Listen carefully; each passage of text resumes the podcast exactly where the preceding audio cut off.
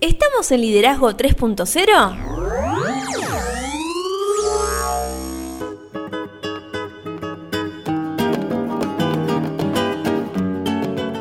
Bienvenidos a Liderazgo 3.0, un espacio que crece día a día y en el que analizamos un tema poco trabajado como es el liderazgo. Quienes conformamos este espacio comprendemos que el liderazgo es un concepto que cambia vidas y lo hacemos con el fin de agregarle valor a cada uno de ustedes, nuestros oyentes. Quien les habla, Lorena Gestols y me acompaña el señor Beto S. Hola Beto, ¿cómo estás? ¿Todo bien? ¿Vos, Lore? Comenzando esta maravillosa semana. Qué buena semana. Feliz Día de la Mujer. Así es, feliz día a todas las mujeres. Mes de marzo, mes de la comunicación, mes de la mujer. Tenemos eh, muchas novedades que se están viniendo, venimos trabajando muy bien otra semana más que se va. La verdad que el mes de la comunicación llegó con todo. El primer episodio, el lenguaje, tuvo muchísima repercusión. Sí, lo vi. Y me resultó muy interesante los comentarios que realizaron las personas que estuvieron acompañándonos en, el Instagram, en las diferentes redes sociales. Pero ¿por dónde nos pueden encontrar? Nos pueden encontrar en Instagram como Liderazgo 3-0. Estamos en Facebook como 3.0 Liderazgo. Nuestro canal de YouTube es Liderazgo 3.0 y nuestra web, como ustedes ya saben, es liderazgo30.com.ar. Como vos bien dijiste recién, estamos en marzo, en el mes de la comunicación. En el último episodio abrimos el mes de, lo que hicimos llamar comunicación, hablando sobre qué entendemos por el lenguaje.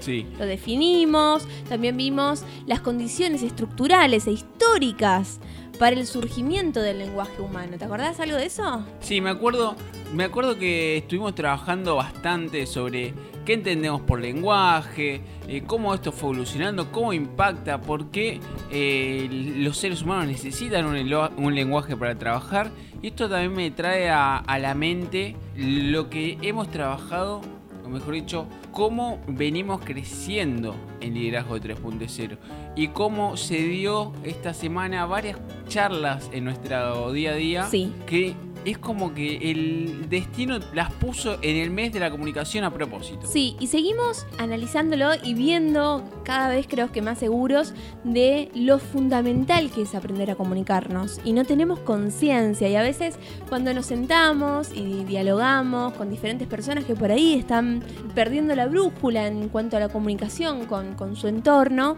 y les empezamos a decir, mira, las palabras tienen un peso importante, hay que aprender a, a ver qué decimos primero, qué es lo que decimos después. Y la gente nos mira como diciendo, y algo de razón tenés. Claro, sobre todo las formas, ¿no? Hablando de las formas.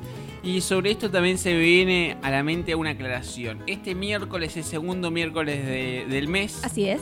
Como todos los segundos miércoles del mes, nuestros oyentes van a estar esperando nuestra entrevista del mes. Pero esta vez los vamos a hacer esperar un poco más. Bien, me gusta vamos a hacer el estreno de la entrevista el miércoles 17. Es una entrevista que vale la pena esperarla porque se las trae. ¿eh? Sí, con una invitada de lujo, podríamos decir. Así es, invitada de lujo.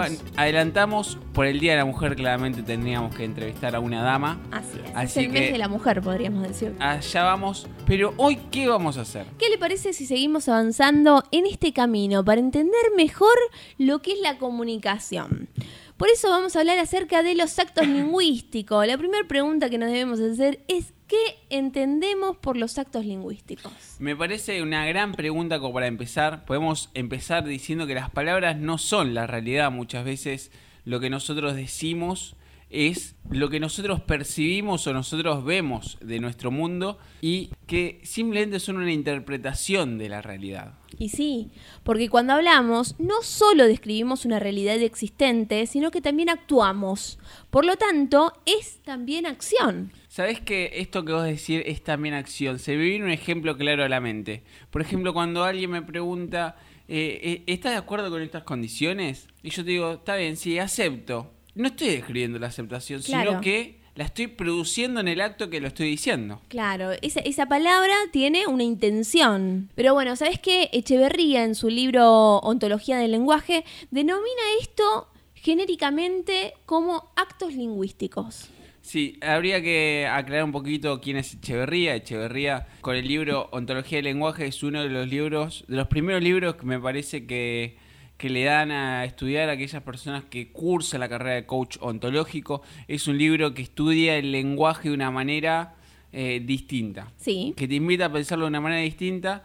Y lo que dice eh, Echeverría no es otra cosa que la cualidad activa del lenguaje y estos actos lingüísticos son universales y aparecen en todos los idiomas. Por ejemplo, eh, podríamos decir que son actos lingüísticos las afirmaciones y las declaraciones. Exacto, no solamente en todos los idiomas, sino que en todas las culturas. Totalmente, totalmente. Pero ¿qué te parece si comenzamos a desarrollar, a, desmenuzar lo que son afirmaciones? Me parece una gran idea. Hoy vamos a estar trabajando en principio sobre estos dos ejes, sobre las afirmaciones, sobre las declaraciones. Capaz abrimos un poco más el juego, depende cómo vengamos con el tiempo. Pero lo primero que podemos decir sobre las afirmaciones es que estas se dan cuando la palabra se adecua al mundo. Es decir, nosotros con nuestras afirmaciones estamos adecuando lo que nosotros decimos a lo que nosotros vemos como realidad.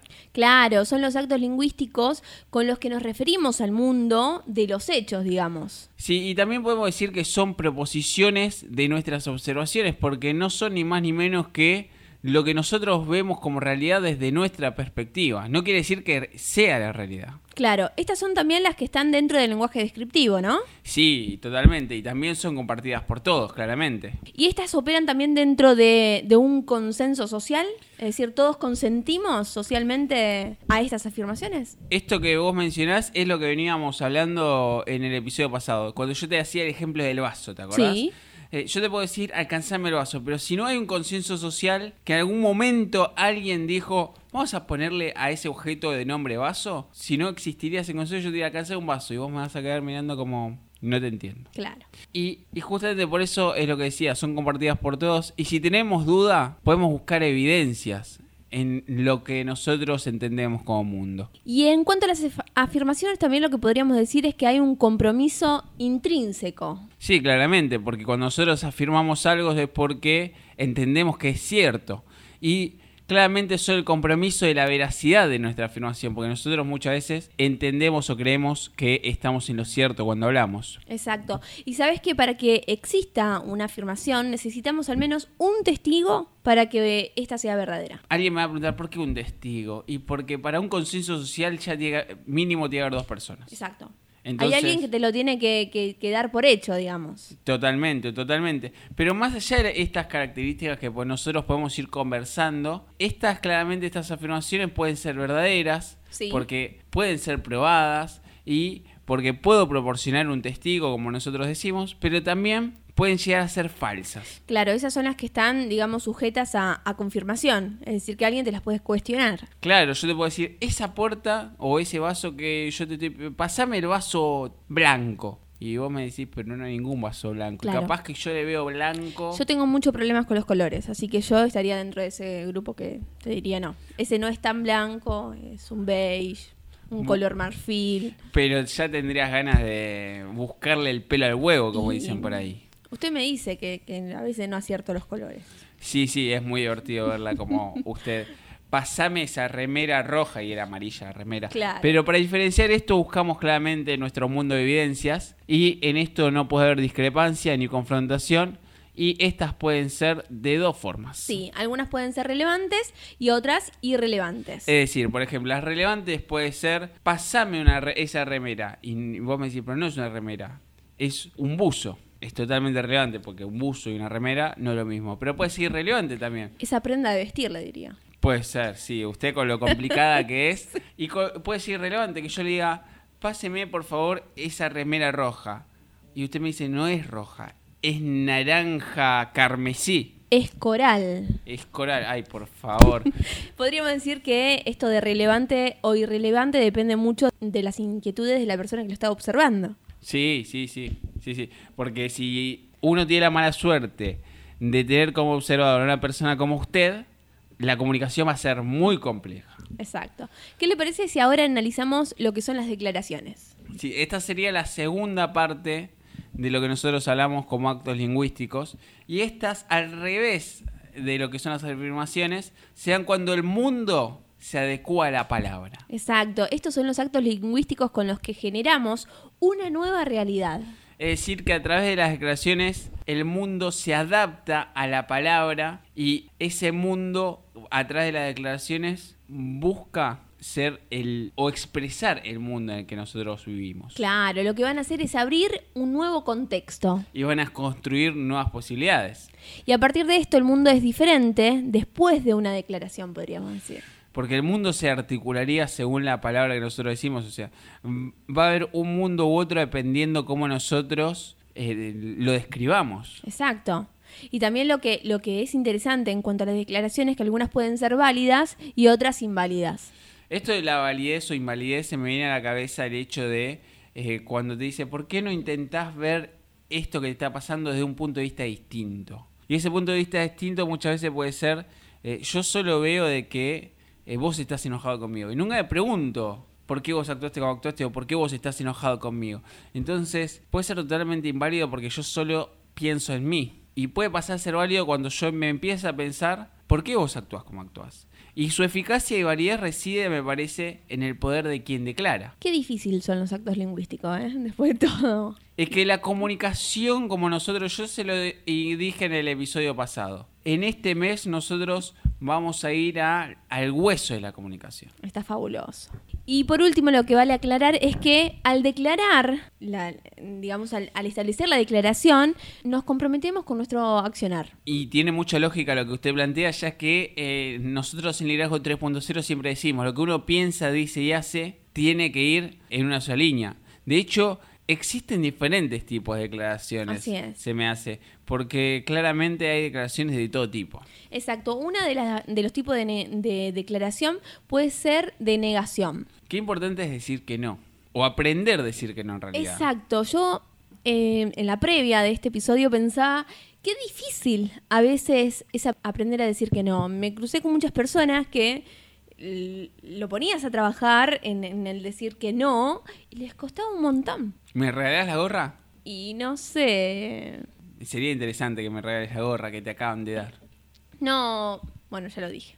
Claro. Bueno, pero por lo menos. Llegué al no. Llegaste al no. Decir no es una de las declaraciones más importantes que claramente un individuo puede hacer y a través de ella sienta tanto su autonomía como su legitimidad como persona. Esta parte me encantó. Su autonomía y su legitimidad.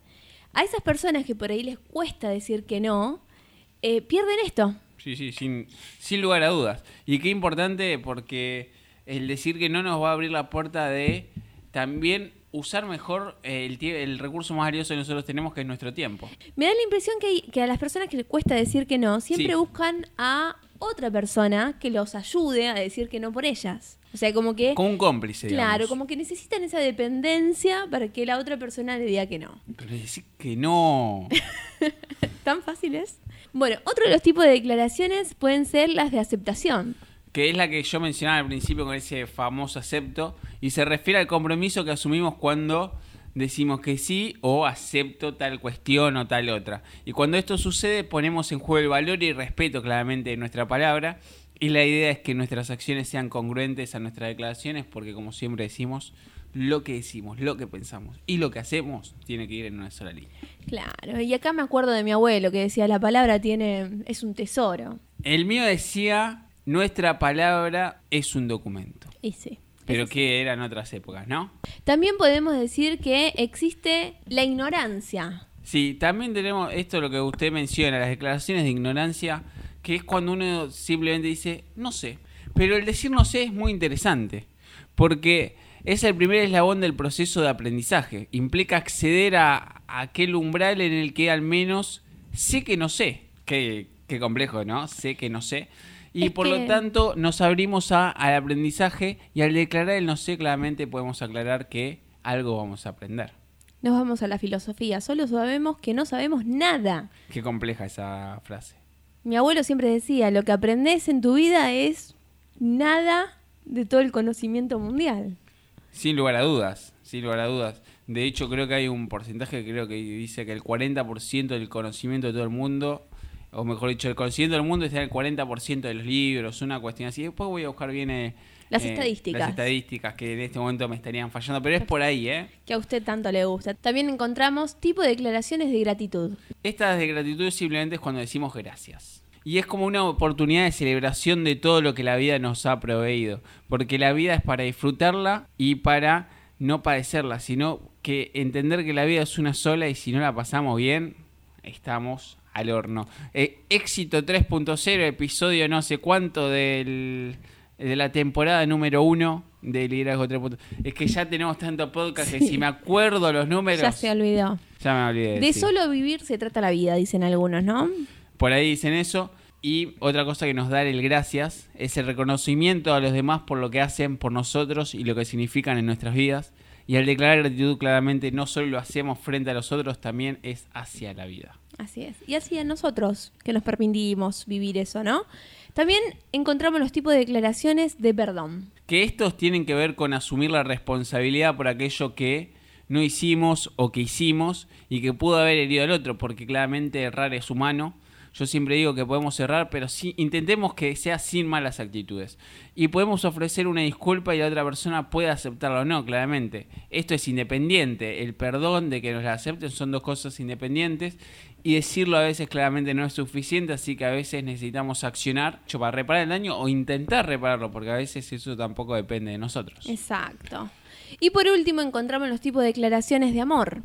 Estos, ya poniéndonos un poquito más románticos, aunque el mes del amor fue el mes pasado, que estaba el 14 de febrero, pero no importa, eh, llegó un poquito tarde el amor a este podcast. El declarar te amo o te quiero participa en la construcción de nuestra relación con el otro y forma parte de la creación de un mundo compartido. Y acá nos podemos preguntar dos cosas. ¿Qué siento cuando lo digo? ¿Y qué siento cuando lo escuchamos? Qué lindo, ¿no? Posicionarse en la emisión y en la recepción, pero que sea verdadero. Siempre lo tenemos que plantear de un punto de vista objetivo y racional, ¿no? Así es, hasta ahora hemos identificado dos actos lingüísticos, por un lado la afirmación y por el otro las declaraciones. Pareciera, sin embargo, me parece que ambos se sitúan a un mismo nivel y solo se diferencian según quién conduce la relación palabra-mundo. Uno desde la, la palabra se adecua al mundo, la otra el mundo se adecua a la palabra. No habría ningún problema con esto porque me parece que está claro que estamos de acuerdo con esto que estamos conversando, más allá de su complejidad, y de no ser que omite un aspecto que consideramos importante destacar, las declaraciones representan claramente el acto lingüístico primario por excelencia. Y vos sabés que uno de los errores habituales que se suele cometer al comparar tanto las afirmaciones como con las declaraciones es el de suponer que, dado el poder de transformación de esta última, las afirmaciones son pocos importantes, o sea, le, las desvalidan. Sí, es más, te diría que las afirmaciones no se relacionan con nuestra capacidad de intervenir y transformar el mundo.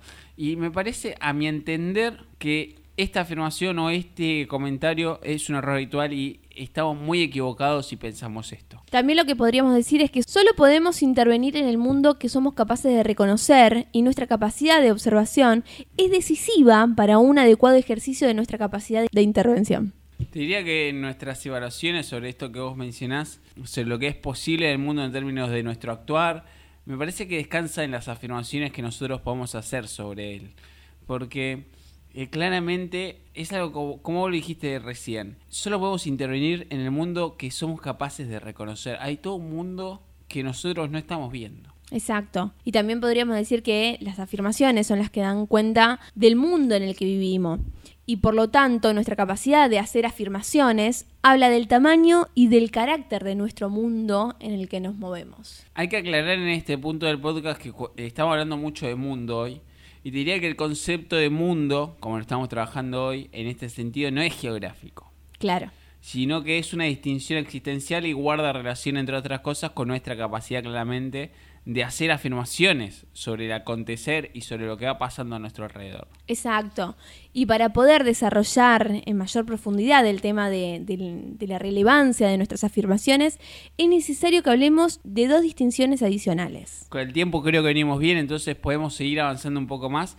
Te voy a invitar a que hablemos sobre las distinciones de inquietudes y si llegamos, hablemos de los juicios. Ese es un gran tema para, para tocar, ¿eh? los juicios. Me gusta. ¿Qué te parece si comenzamos hablando de lo que son las inquietudes? Dale, perfecto. Bueno, podríamos decir que una forma de entender lo que llamamos inquietud es haciéndonos la pregunta ¿por qué actuamos? ¿O por qué hablamos? Encontrar respuesta a estas preguntas me parece que, que son muy complejas, ¿no? Porque muchas veces nosotros no nos vamos a querer dar la respuesta por miedo a la respuesta en sí. Y las respuestas que demos a esas preguntas tenemos que saber lo que tienen que ser bien objetivas, porque en la medida que se sitúen en el terreno de lo que la psicología llamaría motivaciones, claramente van a corresponder a lo que se apunta con la distinción de inquietud. Exacto, va a ser el punto de partida para, para que empieces a caminar, ¿no? Podríamos afirmar que los seres humanos, al actuar, nos estamos haciendo cargo de algo. Se me viene a la mente el filósofo Martin Heidegger, que él decía que la existencia humana resulta algo así como para los seres humanos un asunto del que requieren hacerse cargo y por lo tanto claramente al que tienen que atender como si fuera que tenemos la obligación de atenderlo, es una cosa muy llamativa, ¿no? O sea, nosotros los seres humanos, la existencia nos desafía y para mantenerla debemos a menudo tomar posiciones con respecto a ella. Y en razón de ello, nos vemos muchas veces obligados a modificar el curso espontáneo de los acontecimientos. Y acá es donde entran las afirmaciones y lo que decíamos al principio del podcast, porque esto último que vos mencionás eh, lo hacemos mediante la acción. Exacto, ¿sabes por qué? ¿Por qué? Porque los seres humanos requerimos del sentido de la vida como condición de nuestra existencia. Esta pareciera ser la otra cara del poder que tenemos de participar en el proceso de nuestra propia creación. Esto se me viene a la mente lo que hablábamos eh, en, el, podcast pasado. Cómo uno empieza hablando de comunicación, de lenguaje, de actos lingüísticos. Indefectiblemente tenemos que empezar a tocar otras ramas, la biología, la filosofía, el sentido de la vida. Claro. O sea, qué, sí, o sea, qué increíble. Y todo lo anterior solo es concebible por cuanto los seres humanos somos seres lingüísticos. Increíble que todo se resuma a que somos seres lingüísticos. No habría forma de dar cuenta de esta dimensión de hacernos cargo y atender a nuestra existencia, ni del imperativo ontológico que confiere sentido a la vida, si no fuésemos seres que vivimos en el lenguaje, como venimos hablando del podcast pasado, y el lenguaje humano no tuviese la capacidad de su propia recursividad. Exacto, tampoco podríamos hablar de acción humana de la manera como hacemos, sino en cuanto somos seres lingüísticos. Y ahora hablando un poco, o sea, como para empezar a cerrar un poco la idea, porque podemos llegar a volar muchísimo con esto. Y podemos hacer un podcast larguísimo hablando de filosofía, filosofando, el sentido de la vida, qué entendemos por actos lingüísticos.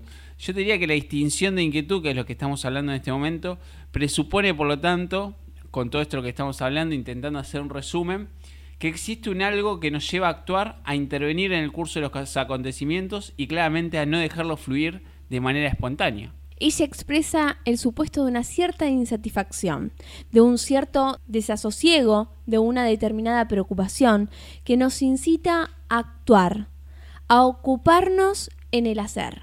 Entonces podemos decir que con la distinción de inquietud, en consecuencia, claramente, se está postulando que las acciones no se justifican por sí mismas, sino en cuanto se hacen cargo de algo. Por supuesto, el sentido de la acción humana obliga a trascender el propio dominio de la acción y busca raíces existenciales más profundas. Qué, qué tema, ¿no? Qué tema que estamos trabajando. Te diría que nos metamos con los juicios, pero ¿sabes qué? Te voy a invitar a que hagamos un podcast completo de los juicios. Yo quiero, sí. Y, y ahí vamos con todo, ¿eh? Pero ¿sabes qué? Para, antes de irnos, para reflexionar, tengo algunas preguntas. Lo escucho. La primera pregunta que yo invito a, te invito a vos y a todos nuestros oyentes que se hagan es, ¿cuántas veces, por ejemplo, decimos sí a un pedido que consideramos que no deberíamos haber aceptado? Y ¿Cuál es el precio que pagamos en identidad, en autoestima y dignidad cuando no somos capaces de decir que no? Qué pregunta esa, ¿no? Las dos, maravillosas. Y, y, creo que si logramos encontrar una respuesta, vamos a poder agregarnos valor a nosotros mismos. Y tengo una, dos preguntas más. La primera sería, ¿cómo se manifiesta eso que decíamos recién en nuestras relaciones con los demás? Y sobre todo, ¿qué consecuencias trae todo esto a nuestras vidas? Es muy loco, ¿no? Que una palabra, no sé si decir que te condicione, pero sí que te modifique. ¿Por qué? Porque vos decís que sí y no querías decir que sí, pero sin querer queriendo lo dijiste y después te arrepentís y pasás un montón de emociones en ese momento, ¿no? Sí, sí, totalmente. Lo mismo, estás presente ante algo que querés decir que no y no te sale, no te sale, no te sale, terminás diciendo que sí y, también, ¿qué te pasa ahí? Es, la verdad que es muy interesante las preguntas que trajiste hoy. Nos podemos quedar eh, filosofando. ¿Qué pasa si pasamos estas cuatro preguntas a nuestros seguidores en Instagram? Sí, me gustaría. Me gustaría que comenten. Sí. Pero bueno, nos vamos porque nos estamos quedando sin, eh, sin tiempo. Cierre, comentario del episodio. Como siempre me quedo con más preguntas que respuesta. Próximo episodio, como dijiste, los juicios y por dónde nos pueden encontrar. Estamos en Instagram como liderazgo 3-0, Facebook 3.0 liderazgo, nuestro canal de YouTube es liderazgo 3.0, nuestra página web es www.liderazgo30.com.ar y si les gustó el podcast, Compártanlo para que podamos agregar valor a más personas. Y nos vamos, nos vamos sin antes de decirles que tengan un excelente lunes, una mejor semana y como siempre recuerden, nuestro objetivo en este podcast es crecer cada día un poquito más. No somos muchos, no somos pocos Pero estamos todos locos. y nos vamos. Todas las desgracias de los hombres provienen de no hablar claro. Albert Camus. No somos muchos, no somos pocos, pero estamos todos locos. No somos muchos, no.